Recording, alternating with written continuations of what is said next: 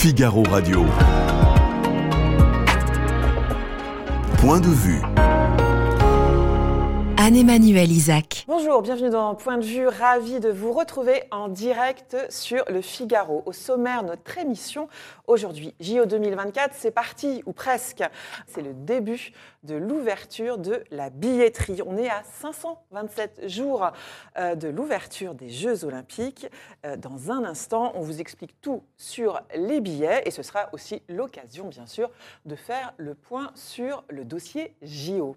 Le 16 septembre euh, dernier, Massa Amini, une jeune femme iranienne, était arrêtée par la police des mœurs pour un port de voile non conforme à la loi. Elle en est morte, depuis le pays s'est soulevé. Alors, cinq mois après, où en est l'Iran?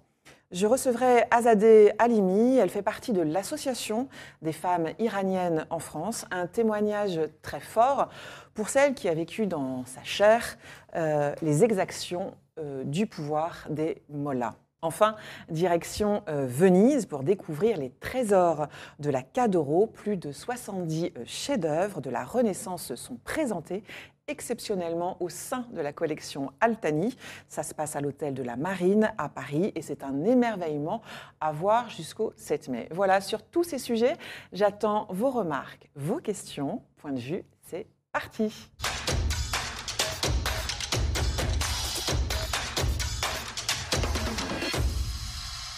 Bonjour euh, Virgile Caillet, vous êtes le délégué général d'Union euh, euh, Sport et Cycle. Voilà, C'est je ça. leur bafouille. C'est une organisation hein, professionnelle de la filière sport et loisirs. Vous Exactement, tout à fait. Nous représentons les entreprises de cette filière du sport, des loisirs, du cycle et de la mobilité active. Ça représente euh, quelques milliers d'entreprises. hein, Exactement, c'est plus de 3000 entreprises, c'est euh, plus de 3000 points de vente, plus de 2500 établissements de pratique et près de 12 milliards de chiffre d'affaires cumulés. Donc c'est un gros secteur, un secteur qui est en, en- dans une belle trajectoire, une belle dynamique à l'approche des Jeux. C'est l'ouverture hein, de la billetterie. Euh, combien de, de- de- de billets, euh, globalement, vont être mis en vente là, pour ces fameux JO euh, de Paris 2024 Alors, les, les perspectives, c'est euh, plus de, de- de 10 millions de, de billets hein, qui, qui seront euh, mis en vente. En tout cas, on espère en vendre plus de, de 10 millions. Il y aura à peu près 3 millions pour les, les Jeux paralympiques également qui se dérouleront en septembre euh, 2024. Euh, ce sont des, des- des standards à peu près sur ce genre euh, d'événements planétaires. hein. Il n'y en a pas beaucoup qui sont de cette dimension-là. Et évidemment, quand on a euh, 10 millions de billets à vendre, il y a beaucoup plus de demandes. Donc, il faut mettre en place un système qui permet progressivement de filtrer la demande. Un système un petit peu complexe. hein, Je suis allée voir. Alors, en il y avait plusieurs temps, vous avez raison, en plusieurs temps, il faut être un peu habitué et rodé à ce genre de choses. C'était le cas aussi sur euh, la Coupe du Monde de football. Euh, Donc, avec un système où il fallait s'inscrire sur un premier, euh, dans un premier temps sur une plateforme. Cette inscription permettait d'être tiré au sort et si on était tiré au sort, eh bien, on peut participer à partir de maintenant au choix donc d'un certain nombre de billets avec une limitation. Tout ça va permettre au comité d'organisation d'apprécier un petit peu l'engouement, euh, la jauge sur euh, certaines disciplines, et donc d'apprécier ensuite dans les seconds temps comment vendre les autres billets euh, à l'unité. Euh, Et puis ensuite, il y aura aussi les packages d'hospitalité, etc. Euh, les billets à l'unité, euh, c'est- c'est c'est quand? Quand est-ce que vous vous souvenez? Quand est-ce que on- Alors, ça, ça sera dans le courant de l'année. De toute façon, on est, on est à 500, euh, un peu plus de 27 500 jours. jours, Voilà, ouais. c'est ça.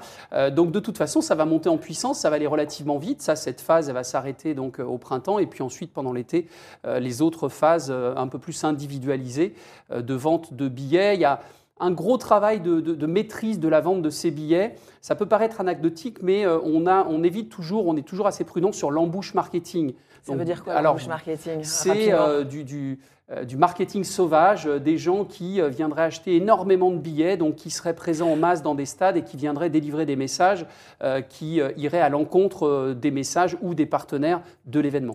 Euh, le prix moyen d'un billet, on a une idée? Alors, on ne va pas parler de prix moyen parce qu'en fait, l'idée du comité d'organisation, ça a été d'avoir euh, des prix très accessibles sur un, un grand nombre de, de- de billets, puisque euh, les billets minimum seront à 24 euros, plus de la moitié des billets mis en vente seront à moins de 50 euros, et en revanche, oui, il y a des billets qui seront très très chers, euh, plus de 1000 euros pour certains. À 1000 l'idée, euros, on est sur des finales. hein, on est sur des finales, par exemple la finale du 100 mètres, euh, traditionnellement euh, un, des, des, des, top moments des, jeux. Donc ces billets très chers vont permettre d'accorder, de mettre en place des prix beaucoup plus accessibles. Et ensuite, on aura également une, une billetterie euh, euh, à caractère plus social. hein. Les collectivités euh, locales, l'État ont acheté beaucoup de billets pour avoir des actions sociales et une billetterie solidaire. Donc euh, vraiment la volonté euh, de- de- des jeux, du comité d'organisation, c'est que tout le monde puisse participer puissent à la euh, fête. accéder euh, aux, aux- différentes manifestations. Il y a le, le problème de la sécurité, la sécurisation du billet. Alors on se souvient lors de la, la- la finale de la coupe, pas de la coupe, de la finale de la, Ligue. Champions League, des tout Champions. à fait. Ça a été, ça a été En mai une dernier. bonne piqûre de rappel, en fait, en vérité. Parce que c'est vrai qu'on se gargarisait un peu, nous, Français, euh, d'avoir cette qualité d'organisation, ce qui était vrai. hein. À chaque fois, on avait une, c'était une formidable réussite euh, en termes d'organisation. Et là, on a vu qu'il y avait quand même des vrais défauts. Euh, on, était peut-être un Il y peu avait beaucoup suffisant. de billets. hein. Euh, exactement. Donc, il y a une, ça a obligé tous les acteurs, que ce soit l'État, la sécurité, le CIO, donc le Comité international olympique, et le co- comité d'organisation, de reprendre en main ces sujets-là. Une augmentation sur le budget de 10 millions d'euros sur la cybersécurité. Euh, donc, on voit bien que le, le- le sujet a été pris en considération. Il n'y aura pas de, de billets papier, hein, c'est ce que j'ai lu. Les, les- les- les billets ne seront que sur les téléphones et auront un QR code euh, Exactement, euh, qui va dynamique, hein, ça exactement, qui va s'activer lorsqu'on sera dans la zone. Ça permet effectivement de, de- de filtrer et de n'avoir sur site que les gens qui sont concernés et qui ont des, des- des vrais billets. C'est pour ça qu'on va recevoir les billets très très tard pour éviter aussi euh, les le- malfaçons, le- exactement, et les puis euh, piratages, le marché noir et euh, tout ce qui pourrait tourner autour. Euh, en termes de sécurité, donc on a dit qu'on attendait euh, c'est ça, 13 millions de, de- Ouais, de Exactement. spectateurs. Exactement. De fait, c'est un événement exceptionnel avec un dispositif de sécurité exceptionnel. On, on- on est où là, en quelques mots, du Franchement, dispositif Euh, la sécurité, je pense que c'est le principal défi du comité d'organisation. À la fois un défi en termes d'organisation, de, ciblage, et un défi aussi en moyens humains. Euh, les besoins en agents de sécurité, euh, notamment agents de sécurité privés, sont supérieurs à ce, à ce dont on dispose aujourd'hui réellement.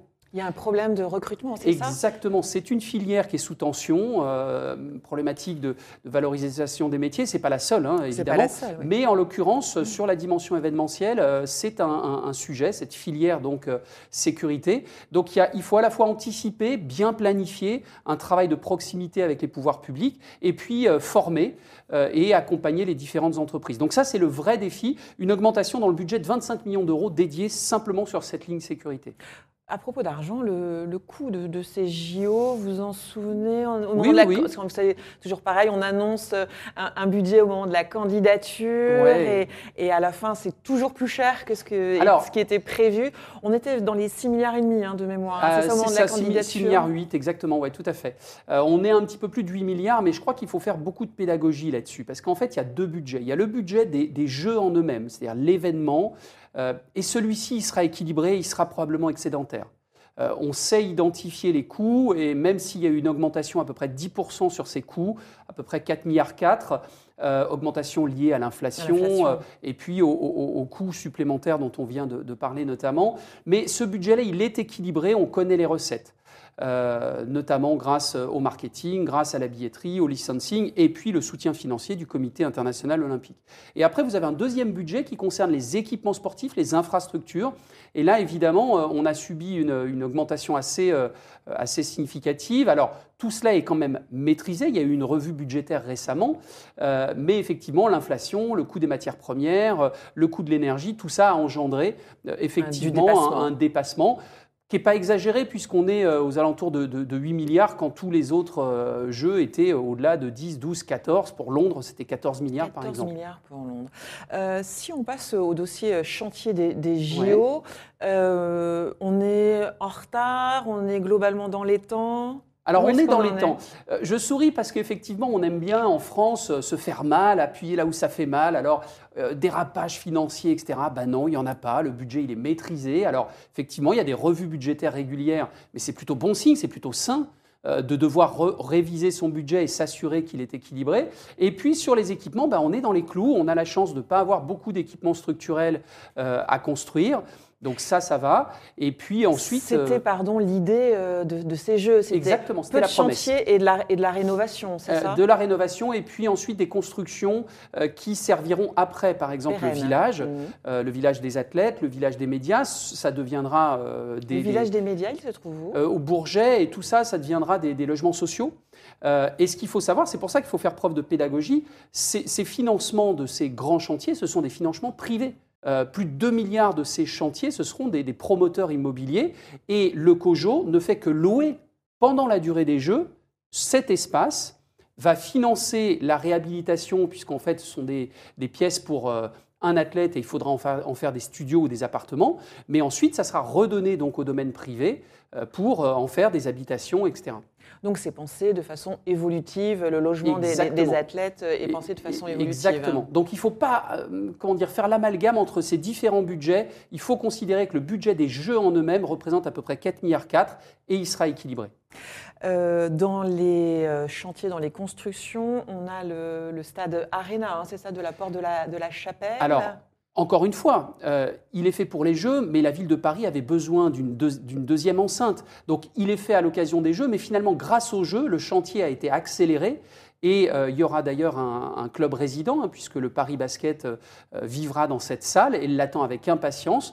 Tous les équipements, normalement, devraient être livrés avant la fin de l'année 2023, parce qu'ensuite, il y a des test events. hein, il va falloir organiser Qu'est-ce que des c'est les, événements. te- les test events? C'est la- la- c'est avec des stadiers des Non, c'est carrément des événements en tant que tels. Ah, hein. des On va événements organiser en France, dans les, allez, dans les 18 prochains mois, on va organiser une trentaine de championnats du monde pour roder les équipements, pour roder les équipes, euh, pour s'assurer de la bonne organisation. Qu'est-ce qu'on on- on attend justement à l'Arena Porte de Chapelle avant les JO Alors, je ne sais pas vous dire, mais euh, j'ai pas Ce tout en tête, euh, mais la- l'affectation des différents sports. Mais en tout cas, il y aura euh, des, des tests dans chacun des, des- des équipements destinés à recevoir les compétitions. Donc on parlait euh, du, de- de- du stade Arena Porte de la Chapelle. Il y a un centre aquatique, hein, c'est Oui. ça hein, qui est qui est- C'est ça la grosse infrastructure. La ça, très la grosse grosse infrastructure, ouais, tout à fait, en face euh, du, du- du stade euh, olympique, avec la construction de cette passerelle qui permettra de, de- de passer d'un côté et de l'autre de, l'autoroute. Donc ça, c'est des, des- des gros enjeux. Euh, on sait très bien qu'il y avait un énorme déficit en matière d'équipements nautiques et aquatiques au sein de, de la Seine-Saint-Denis. Donc euh, ça permet de rattraper. Là encore, les jeux euh, vont permettre d'accélérer certains processus. C'est la même chose d'ailleurs pour les transports en commun. On, parlait beaucoup de, on parle beaucoup de Paris là, mais il y aura quand même des choses qui vont se passer à- Exact. à- hors, hors de Paris. hein, parce que, Exact. euh, les JO, on les appelle les JO de Paris, mais euh, dans certaines villes euh, se dérouleront également des Oui. manifestations. Ils ont été conçus comme ça. Ça faisait partie, on parlait tout à l'heure de la promesse hein, dans la phase de candidature. Ça devait être les Jeux de Paris, mais aussi les Jeux de la France. Alors on aura le tir qui sera à Châteauroux, on aura euh, euh, les disciplines de voile qui seront euh, à Marseille, et puis on aura le surf euh, qui sera beaucoup plus loin. Beaucoup plus loin, très très loin. Exactement, de l'autre côté de la planète, mais ça sera euh, les Jeux de la France et euh, euh, Paris ville haute qui accueillera les cérémonies d'ouverture et de clôture. le surf, c'est Tahiti, c'est ça? Exactement, ouais. Tahiti. hein.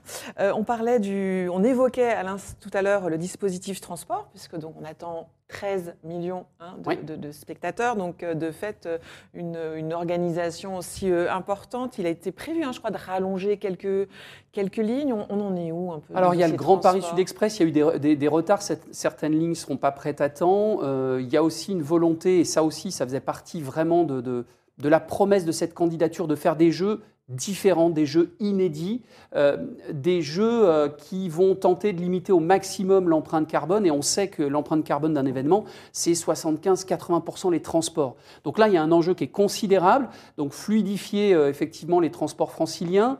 Île-de-France Mobilité est au quotidien avec les équipes du COJO, ça je le sais. Et puis l'utilisation du vélo comme moyen de locomotion. On voit fleurir beaucoup de, de- de kilomètres de pistes cyclables. cyclables, Il faudra absolument. développer aussi des parkings sécurisés, etc. Mais ça, ça va être aussi un des enjeux, un des indicateurs de réussite de ces Jeux La olympiques et paralympiques. sécurité et euh, ce dossier des, des transports et de la mobilité. La euh, responsabilité environnementale euh, en général. Quelles sont les nouvelles disciplines qu'on va Alors, voir? Il y a l'arrivée de nouvelles disciplines. Exactement, tout à fait. Donc on a quatre nouvelles disciplines. On a l'escalade, le surf, le breaking et puis le skateboard. Euh, donc ce qui est intéressant, ce qui est amusant de noter, c'est que ce sont des disciplines qui ont toujours revendiqué culturellement une certaine, une certaine liberté, une certaine indépendance, et elle se retrouve aujourd'hui euh, dans le, quotidien, euh, dans l'agenda. de... institutionnalisées Exactement, donc c'est assez, euh, c'est assez amusant de, de, noter que même ces disciplines-là eh bien, jouent le jeu. Et puis, il y a aussi un caractère assez stratégique de la part du CIO, hein, le Comité international olympique, qui, au travers des Jeux olympiques de la jeunesse, teste des épreuves c'était le cas du basket 3-3, euh, c'était le cas de toutes ces épreuves du breaking, hein, le, breakdance. Et euh, c'est la volonté d'aller euh, entretenir la flamme, si j'ose dire, chez les jeunes populations d'intéresser et de renouveler, de renouveler un peu l'intérêt, de renouveler un peu les disciplines. Exactement. Mais ces nouvelles disciplines, euh, ce sont euh, les, les, les, comment dire, les responsables euh, du surf qui se manifestent. Pas toujours. On, est plutôt allé les chercher, comme vous le dites justement, pour rajeunir un peu l'image. Ça, ça, va dans les deux sens. Ça va dans les deux sens parce que le Comité international olympique a intérêt absolument de maintenir cette, cette dynamique et cette attractivité médiatique et marketing ça passe par euh, la sensibilité des jeunes générations, les millennials, les Gen Z, etc. Et est-ce que ces gens-là ont, envie de continuer à avoir certaines disciplines qui peuvent paraître un peu désuètes? Et il faut renouveler euh, ce cheptel, si j'ose dire, de disciplines. Donc c'est ce que fait le CIO. Euh, dernière euh, question, donc ces JO 2024, ils, ont voulu, ils veulent aussi mettre l'accent sur euh, sport et handicap. C'est un dossier très important. Une, ils veulent contribuer à changer le regard. ça veut dire quoi? Une meilleure. ce seront des, des, JO avec une proposition de meilleure accessibilité, c'est ça? Oui, ça, participe globalement de cette promesse hein, de jeu responsable, de jeu raisonné, de jeu inédit, et cette notion d'inclusivité, y compris des, des, des eh bien, était extrêmement importante dès le début. Euh, mais c'est là encore, les jeux vont accélérer un processus. Ça veut dire euh, dans les transports. quand même hein, pour l'accessibilité. Exactement, exactement, on part très, très loin. C'est compliqué hein, à Paris. Hein. Dans les transports, mais aussi dans la pratique sportive, les équipements ne sont pas forcément adaptés. Donc euh, il y a plein de choses, ça va permettre de faire bouger les lignes. Et euh, le, comité d'organisation met vraiment en valeur cette, cette dimension paralympique. On l'a vu, c'était je crois en octobre dernier à la Bastille, il y a une journée de mobilisation assez extraordinaire autour des, disciplines de, de, de, parasport, de mhm, handisport. Et je, je pense que ça va permettre aussi à toute la population française d'avoir un regard particulier, j'allais dire un peu de, vulgariser, de démocratiser ces pratiques-là. Merci euh, Virgile Caillet d'être venu au Figaro répondre euh, à nos questions. Et puis bien sûr, euh, c'est un dossier à suivre puisqu'on est à 527 jours des JO et on le suivra bien sûr sur le Figaro. ne bougez pas, à suivre le témoignage d'Azadeh Halimi. Elle est iranienne, réfugiée en France et opposante au régime des Mollahs. A tout de suite. Figaro Radio. Point de vue. Anne-Emmanuel Isaac. Si Massa Amini, assassinée en martyr, est aujourd'hui devenue un symbole pour nous tous, elle doit être plus que cela. Et son combat nous oblige. Il nous oblige à la responsabilité et à l'action. Nous avons agi en Européens en sanctionnant les principaux responsables du régime iranien. En membre des Nations Unies, en actant au Conseil des droits de l'homme la création d'une mission d'établissement des faits pour documenter les répressions. Enfin, nous agissons en reconnaissant le combat des femmes et le prix qu'elles ont payé. Je recevais le 11 novembre dernier une délégation de femmes iraniennes pour leur réitérer notre soutien. La France est et restera une terre d'accueil pour les défenseurs des droits de l'homme. Bonjour euh, Azadeh Alimi, vous êtes iranienne, réfugiée en France, militante de l'Association des femmes iraniennes en France. Vous luttez contre le pouvoir en place euh, à Téhéran et vous croyez en un Iran euh, libre et démocratique. Je le disais en sommaire de, cette émission, le soulèvement en Iran a démarré le 16 septembre dernier. où en est-on aujourd'hui des manifestations en Iran? Est-ce qu'elles sont toujours aussi nombreuses? Euh, alors, effectivement, euh, depuis le 16 septembre, il y a eu, euh, si vous voulez, par le, déclenchement de la mort de Marsa Amini, tout, un soulèvement populaire à l'intérieur de l'Iran. Mais il faut savoir que le, soulèvement se poursuit mais d'une autre forme, parce que... C'est-à-dire, quelles sont les formes? On a vu effectivement beaucoup de Parce que vous savez, il y, a eu, il, y a eu énormément d'arrestations, il y a eu quatre des jeunes manifestants qui ont été exécutés. Euh, de nombreuses personnes ont été tuées. Donc euh, le régime a, comme toujours, essayé de réprimer euh, les manifestations et les protestations du peuple iranien.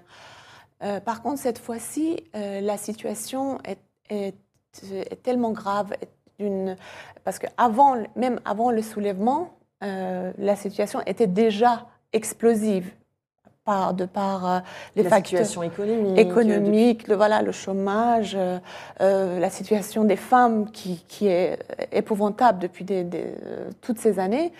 Tout ça a été vraiment euh, sous, sous les cendres, si, si on peut dire. Mm. Et ça a éclaté avec la mort de Mahsa Amini. Mais aujourd'hui, le régime a essayé de réprimer encore une fois par ces méthodes barbares que nous connaissons tous.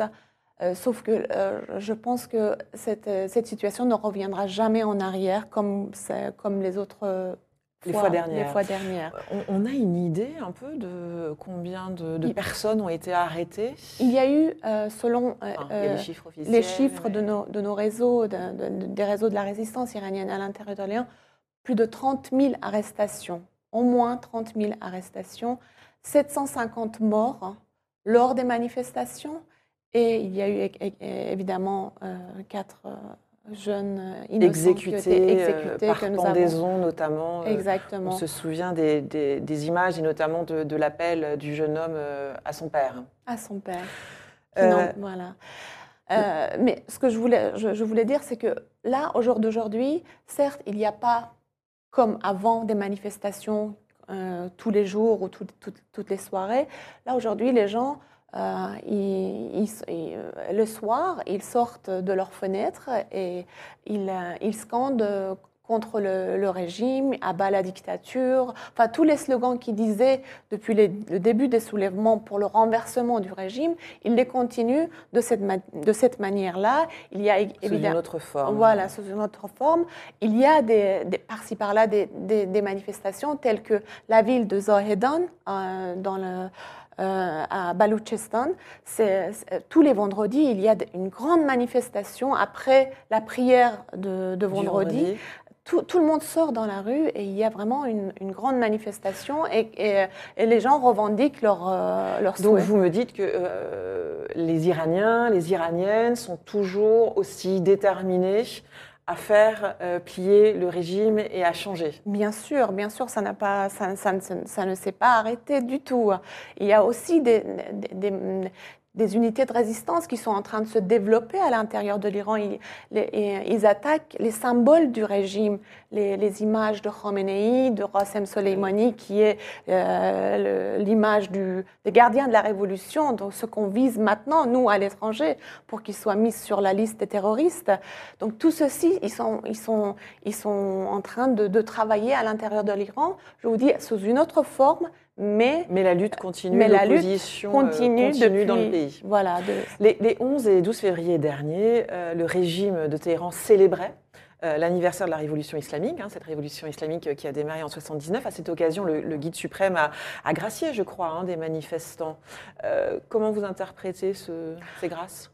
Et écoutez, je, je pense que ça, ce sont des méthodes de, de ce régime qui, que, que nous connaissons tous. D'un côté, il arrête les prisonniers, il les torture, et de l'autre côté, on voit des prisonniers qui sont libérés.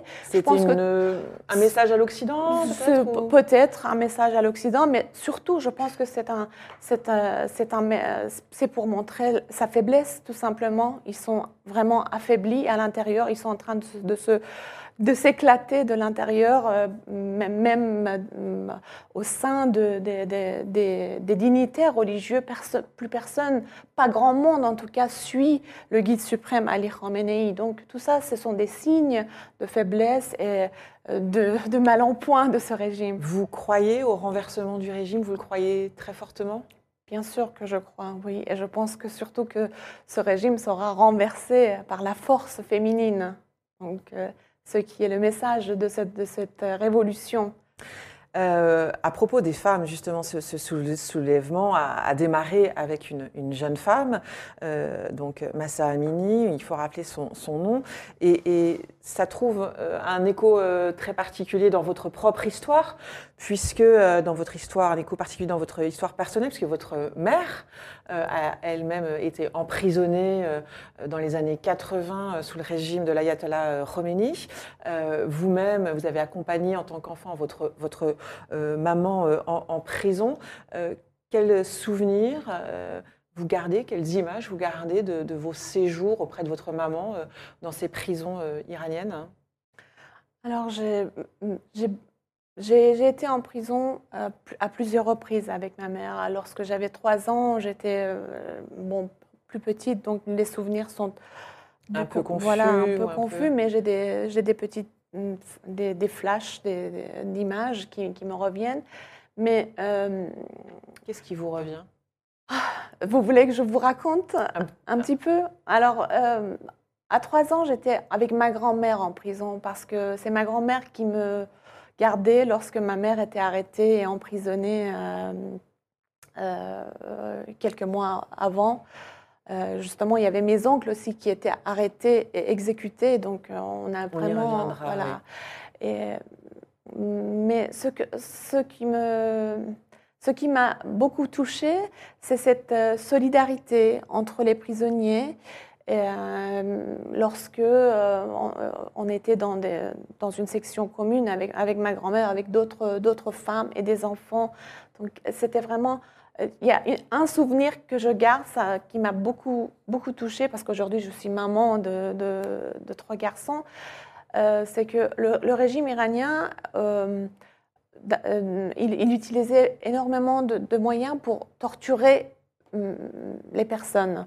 C'était soit la torture physique, une des méthodes, c'était la torture euh, euh, mentale, c'est-à-dire pour leur faire pression euh, psychologiquement. En, alors en tant que petite fille, je me rappelle, on avait le droit à se laver une fois par semaine, et lorsqu'on c'était notre tour, l'eau était tellement froide que les mamans devaient d'abord euh, laver leurs enfants avec cette eau euh, glacée, euh, un peu tiède, mais vraiment mmh. légèrement mmh. tiède. Et ensuite, je me rappelle que deux minutes après, ma grand-mère, elle, elle, elle, tremblait de froid à, chaque fois qu'elle qu prenait son, enfin qu'elle qu se douchait. Euh, ça, ça m'est resté. C'est un, un, des images qui m'est resté.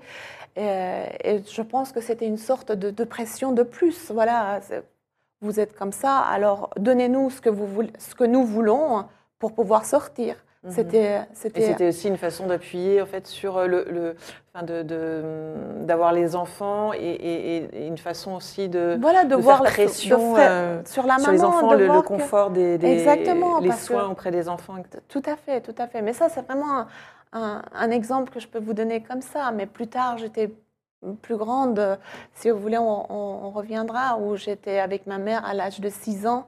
Lorsqu'elle voulait quitter l'Iran, elle a été de nouveau arrêtée parce qu'elle voulait rejoindre le, mouvement d'opposition à l'étranger. Là, nous avons été en isolement euh, pendant deux mois avec elle.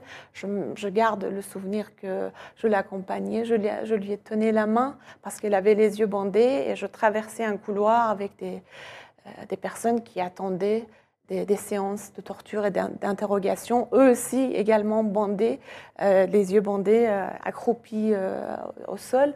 Et, pendant deux mois, j'étais témoin de, hum, dans, une, dans une cellule grise, toute petite, où il n'y avait pas de lumière. J'avais six ans, j'avais très peur du noir, j'avais très peur. On avait juste une couverture pour dormir. Et ma mère me prenait dans ses bras pour me chauffer, pour, euh, pour essayer de me, de me calmer un petit peu en me racontant des histoires. Et le soir, quand je commençais à m'endormir, on ouvrait la porte et une femme venait la, la chercher, la tirer de mes bras pour l'emmener en interrogatoire. En interrogatoire. Et ça, c'était tous les soirs. Tous les soirs. Ma mère me disait plus tard que euh, à chaque fois, elle me tirait et je disais arrêtez de faire ça, cet enfant, elle, aura peur. Je disais on va tellement faire ça que tu deviennes folle, toi et, et ton enfant. euh, je, je veux vous dire que à tel point ce régime est barbare et misogyne que C'est pour ça que je souhaitais que vous nous racontiez, euh, euh, voilà, ça, ça illustre Ça, exactement. ça euh, c'est dans les années 80, ça date de peut-être 1983 ou 84, je n'ai pas l'année, mais, hum, mais ça a duré 40 ans. C'est pas, c'était ni une époque particulière où il y avait plus de pression sur les prisonniers ou les opposants au régime iranien. Ma mère faisait partie euh, des- l'OMPI, l'Organisation des Moudjahidines du Peuple, parce que euh, il, euh, au régime de Khomeini dès le début de la révolution, lorsqu'ils ont vu que tout a, que tous les droits, euh, les droits de la presse, les droits des femmes. le droit des femmes, tout, dit- tout, tout a été hum, euh, complètement disparu. disparu. Le, régi- le Khomeini est venu de nulle part usurper la, la révolution. Les gens voulaient une démocratie, voulaient changer de, de la dictature du chat pour un- une meilleure, euh, une meilleure vie, des meilleures euh, conditions de vie et des libertés. Parce que euh, certes, les femmes euh, avaient le droit euh, d'être libres à l'époque du Shah d'Iran, mais il n'y avait pas de, liberté politique en Iran. C'est pourquoi les- les Iraniens ont- se sont révoltés et ils se sont mis euh, à, à renverser la- euh, cette, cette dictature. Mm. Oui. Votre mère a été euh, libérée euh, avant quelques mois avant 88, qui est une grande période de, de- massacre. Contrairement, donc elle, elle a pu et elle est toujours en vie et Elle continue son combat. Elle continue son combat. C'est un combat vraiment de, famille. Et, et tellement de, familles que vos oncles, certains de vos oncles et même une tante ont été arrêtés et eux ont été euh, Exécutés, assassinés, exécutés par, euh, par le pouvoir. Exactement. C'était en 1980, après cette, euh, cette manifestation pacifique qu'il y a eu lieu. C'était la première manifestation euh, où il y a eu plus d'un un demi-million de personnes qui, sont descendues dans les rues de Téhéran et le régime a, tiré sur la foule et, il y a eu énormément d'a- d'arrestations et c'est à ce moment-là que toute ma famille, mes, deux jeunes oncles et euh, ma tante, qui ont été avec ma mère, qui ont été tous euh, arrêtés. Mais malheureusement, ma tante, qui était enceinte de cinq mois, était hum, exécutée, fusillée euh, quelques mois après son arrestation. Et pareil pour mes deux oncles.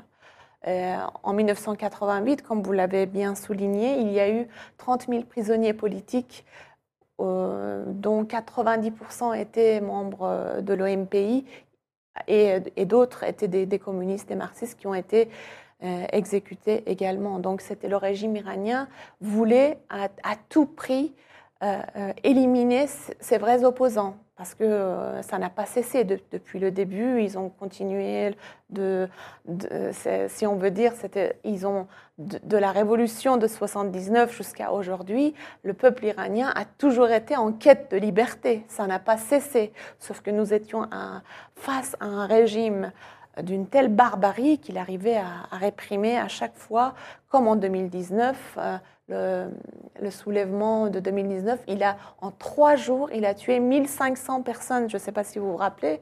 Il a tiré par balle, balle réelle sur la- les foules qui, à l'époque où il y a eu euh, sur la, la hausse du prix d'essence, c'était en 2019. Dernière question, euh, Azadeh. Les, les- les Iraniens euh, se sentent soutenus euh, par l'Occident, par la diaspora iranienne? Je pense qu'il y a euh, euh, un mouvement euh, de solidarité euh, énorme qui s'est construit depuis, Depuis le 16 septembre. exactement, depuis la mort de Mahsa Amini, qui est un symbole évidemment.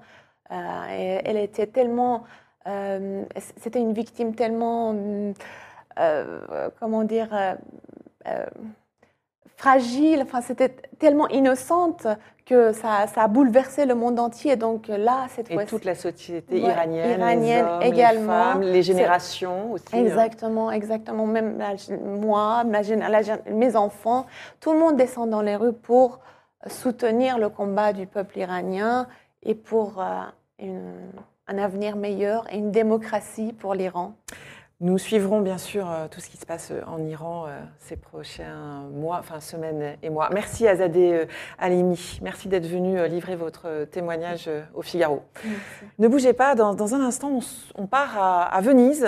On se retrouve à Venise au temps de euh, la Renaissance grâce à la collection Al-Thani euh, qui a réuni près de 70 chefs-d'œuvre. À tout de suite. Figaro Radio. Point de vue. Anne-Emmanuel Isaac. Bonjour Philippe Malguir, vous êtes conservateur au Louvre et commissaire de l'exposition Cadoro, chef-d'œuvre de la Renaissance. Vous avez sélectionné plus de 70, euh, 70 œuvres de grands euh, artistes vénitiens, des œuvres qu'on peut admirer à la collection Altani, à l'Hôtel de la Marine, et on peut euh, voir euh, ces œuvres jusqu'au mois de, de mai. Euh, tout le monde ne connaît pas la Cadoro, donc je voulais revenir avec vous euh, sur euh, ce qu'est la Cadoro. C'est un palais vénitien situé sur le Grand Canal. C'est un palais gothique sur le Grand Canal qui a une façade très belle et très originale, un peu asymétrique.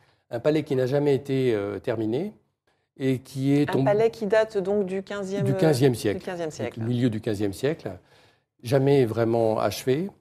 Et à la fin du 19e siècle, alors qu'il est presque au bord d'être démoli, tellement il est en mauvais état, le baron Giorgio Franchetti en tombe amoureux et décide de consacrer euh, sa vie et sa fortune à la restauration de ce palais, qu'il a offert finalement à la ville de Venise, à l'État. à l'État italien, Italien. et à la ville de Venise. Ouais. Voilà, parce que la Cadoro ne va pas sans, effectivement, euh, vous venez de, de le dire, sans ce baron euh, Franchetti, qui est euh, un amateur d'art, un, un- un collectionneur. hein. C'est ces collections que vous, que vous montrez à la... Alors non, la, Pas- en la difficulté est là. Vraiment, l'esthète fin de siècle, euh, artiste lui-même, euh, pianiste de talent, son frère est compositeur, sa femme était peintre. Donc on est dans ce milieu extrêmement cultivé et il collectionne un peu comme, j'allais dire, tout le monde collectionne euh, la peinture de la en Renaissance. fait, les gens sont milieu à la fois de l'intelligentsia juive et euh, voilà ces esthètes qui vivent un peu de leur rente, euh, un peu comme Isabella Stewart Gardner ou le lecteur d'Oscar Wilde, ami d'Annunzio, vous voyez le, le genre de- du milieu. Mais en fait, quand il donne ce palais à, à l'État, euh, quelques années avant sa mort, les travaux ne sont pas du tout finis, donc sa collection n'y est pas installée, en dehors du magnifique Mantegna pour lequel il a fait faire une espèce d'écrin de, marbre, et euh, elle n'est pas suffisante pour remplir ce palais. Donc l'État a eu la charge de créer un musée avec des œuvres qui lui appartenaient, en plus de la collection Franchetti. Ce qui fait que, en dehors de quelques tableaux, presque tout ce que nous montrons à euh, l'exposition de la Cadoro, ne vient pas de Baron Franchetti, mais plutôt euh, des églises détruites de Venise, de collections qui ont- sont arrivées euh, au XVIIe au XVIIIe siècle dans d'autres musées de la ville. Quand euh, la collection Altani vous propose euh, ce, projet, comment, vous procédez? Comment euh, vous sélectionnez? Qu'est-ce qui guide votre choix? Comment vous réfléchissez à ce que vous voulez montrer aux Français? Alors, ma manière de, faire, j'aime beaucoup produire des expositions, c'est d'abord de regarder le lieu. C'est comme si, voilà, on vous demande de monter un opéra, il faut voir déjà la taille de la salle. Est-ce qu'on pourra mettre l'orchestre? Avant toute chose Donc, euh, c'est vraiment le lieu qui Ça m'a procède à la réflexion, Oui. au nombre d'œuvres, à la Exactement. dimension, c'est ça? À la dimension, à l'atmosphère. Et c'est pour cela que j'ai choisi de parler de l'histoire de Venise, d'une part, et de sa relation avec l'Antiquité à la Renaissance, plutôt à travers la sculpture, pour mettre en valeur à la fois euh, les collections de la Cadoro, dans ce qu'elles avaient de plus re- remarquable, de plus exceptionnel, et aussi d'utiliser au mieux l'espace très hum, dessiné, très contraint finalement de, de la collection Altani. Effectivement, vous le dites, vous avez mis l'accent euh, sur la sculpture vénitienne, quand on pense euh, sur la sculpture de la Renaissance, euh, la sculpture à la Renaissance. Quand on pense à la Renaissance, on pense beaucoup plus à la, à la peinture.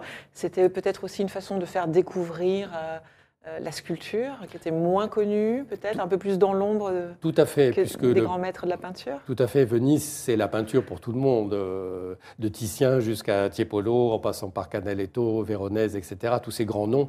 Il n'y a aucun de nos sculpteurs dont les noms soient lointainement aussi célèbres que tous Que les ces grands Bellini, peintres. que les. Mais de montrer que non seulement il y avait une renaissance sous la forme de la sculpture, qu'elle était très importante et qu'elle engageait aussi des choses qui touchaient peut-être plus fondamentalement l'identité vénitienne que même la peinture, en particulier de sa relation avec l'Antiquité, avec sa propre légitimité, son, sa construction historique, sa place dans le, dans le monde, hein, dans le, cosmos de la Méditerranée. Tout ça a été euh, très intéressant de construire ce discours peut-être un peu moins habituel, moins attendu. Effectivement, c'est très réussi parce qu'on déambule euh, dans une sorte de finalement galerie au milieu des bustes de marbre, mais pas que de marbre hein, d'ailleurs. Il y a magnifique, euh, une magnifique terre cuite hein, qui est assez impressionnante dans son, dans, son rendu. Euh, c'est très beau à voir. En préparant cette interview, je vous ai demandé de sélectionner trois œuvres sur lesquelles on va revenir plus précisément. On va commencer, si vous voulez bien, par l'Apollon du Belvédère. Alors c'est un, bronze, hein, c'est ça, de 13 cm Hein, de hauteur pour qu'on ait un peu une oh, idée euh, Non, je pense que c'est un peu plus. Un peu plus Une trentaine de trentaine plutôt. Et euh, c'est une des œuvres les plus célèbres de la Cadoro. C'est un, un, orfèvre, en fait, orfèvre-sculpteur qui travaillait pour la cour des Gonzague à Mantoue et qui a créé une réduction, mais comme reconstitution, d'une œuvre antique qu'on venait de découvrir à Rome à la fin du XVe siècle. Donc dès que l'œuvre de marbre de grande taille est découverte, cet orfèvre se l'approprie en quelque sorte et en fait cet objet extraordinairement précieux avec, voyez, des yeux incrustés en argent, euh, cette dorure et surtout cette, euh, il est complet, il n'est pas fragmentaire comme le marbre antique qu'on a retrouvé. Donc on s'approprie l'héritage de l'Antiquité, mais on, on, se met sur le même plan qu'elle. On l'admire, mais on peut recréer à l'égal des, grands artistes du passé. Et, cette taille euh, donc d'une trentaine de, centimètres, c'est un format qui était assez répandu à l'époque ou, euh, ou c'est assez étonnant ce, choix?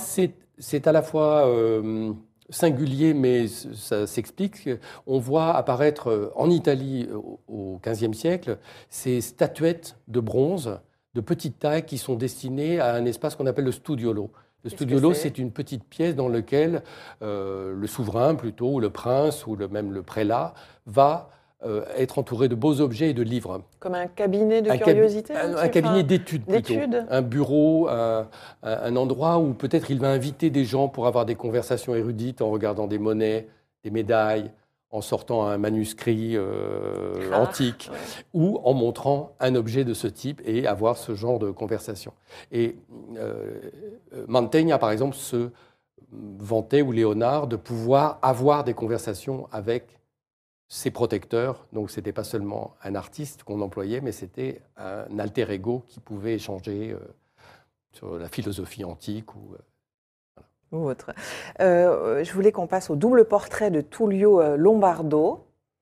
Euh, ce qui est assez c'est assez étonnant ce, double portrait ou c'est répandu aussi Non, ça c'est une œuvre tout à fait exceptionnelle et qui reste largement mystérieuse dans son, dans son but, mais je crois que c'est absolument délibéré. Ce qu'a voulu créer Tullio, c'est pas du tout une fausse antiquité, mais une œuvre qui est destinée au futur comme eux-mêmes recevaient les œuvres de l'Antiquité.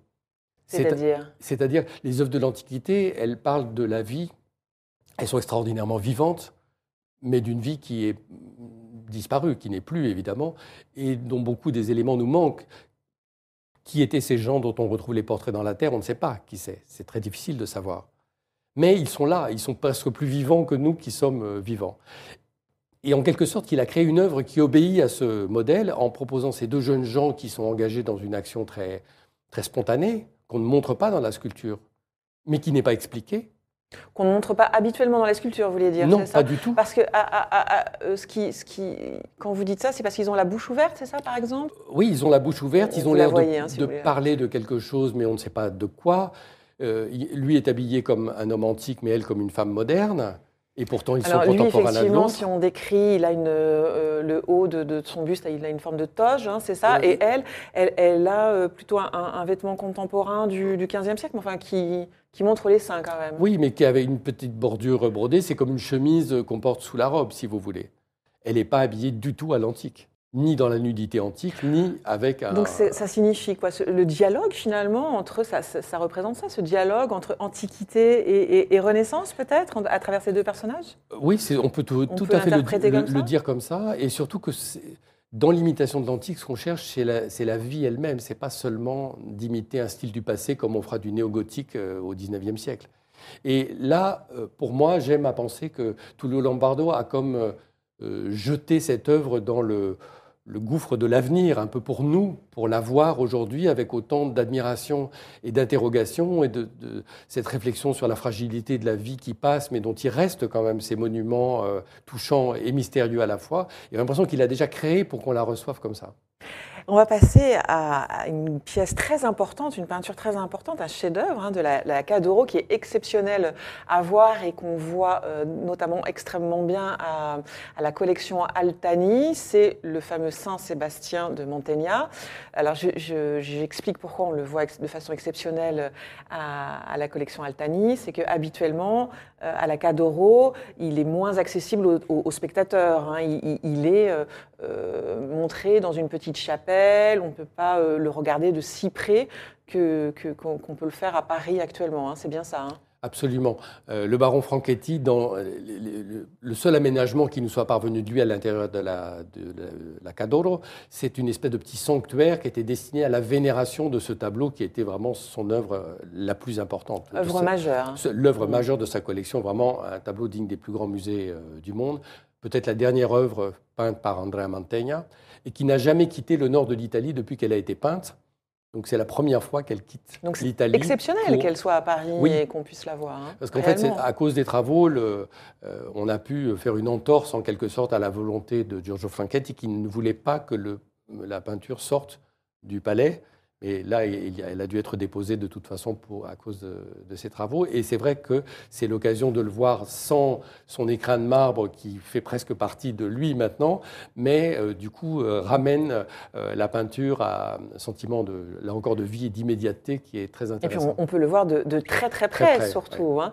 C'est un Saint- Saint-Sébastien où, où, on, on sent, bah, on parlait de la vie tout à l'heure hein, dans les œuvres, dans ces œuvres-là, et c'est le cas non, à travers euh, le, le- le souffle du vent dans euh, le linge autour de, de sa taille, euh, le vent, c'est ça, hein, dans ses cheveux.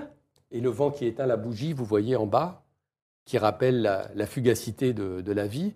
Et dans le fond, c'est très proche de. Il est contemporain de Tullio Lombardo, hein, exactement ce, ce- Du ce marbre tableau qu'on du a marbre vu, qu'on euh, a vu. ouais. Et ça parle un peu de la même chose, c'est-à-dire à la fois du présent, de la vie, euh, ici de la souffrance et pas de, de ce dialogue un peu amoureux qu'on a vu, mais en même temps que tout ça n'est pas grave, ça va pas durer très longtemps. Que la souffrance euh, passe en fait. La souffrance va passer euh, aussi, comme euh, peut-être aussi l'amour de la jeunesse, mais que cela, ça- en prenant exemple sur le passé, puisque c'est comme, il est complètement à l'antique, hein, comme une statue antique dans une niche, et il s'adresse à la mémoire déjà, à l'avenir, puisque il est en train de souffrir, mais il est, co- il est comme le monument déjà de sa propre souffrance. Vous voyez, euh, l'action n'est pas en train de se dérouler. On nous le montre déjà comme le souvenir de cette souffrance endurée euh, par ce, ce saint romain, puisque c'est un... Et, et effectivement, si on regarde de, de- de plus près, euh, on a cette petite bougie qui est éteinte, c'est ça? Et c'est vrai qu'avec la flèche, le, euh, ça fait une petite croix, non? C'est ça? Oui, absolument. Et, Qui un- attire notre attention sur ce- cet objet. euh, et notre attention est attirée donc sur cet objet. Et il y a un petit message, je crois, non? Exactement. qui dit Qui dit euh, il n'y a de permanent que ce qui est divin, le reste est fumé. Et effectivement, on voit donc cette espèce de croix qui se forme entre cette bougie qui représente un peu la vie qui a cessé de se, se dérouler et le martyr qui forme cette croix et la bougie qui vient de s'éteindre, et c'est extraordinaire quand vous voyez le tableau en vrai, c'est vraiment juste ce moment très précis où la mèche est encore un peu rouge. Oui, et on a euh, ça presque l'odeur. ça on a- vient de se faire. Exactement, on a l'odeur hein. de la, l'odeur de la, bougie éteinte, Ouais, ça ouais. vient de se faire. Euh, quand- quand- donc, euh, tous ces chefs-d'œuvre sont à Paris, puisque vous le disiez, euh, la Cadoro est en, est en travaux, hein, ce qui permet donc de, de pouvoir les voir ici à Paris.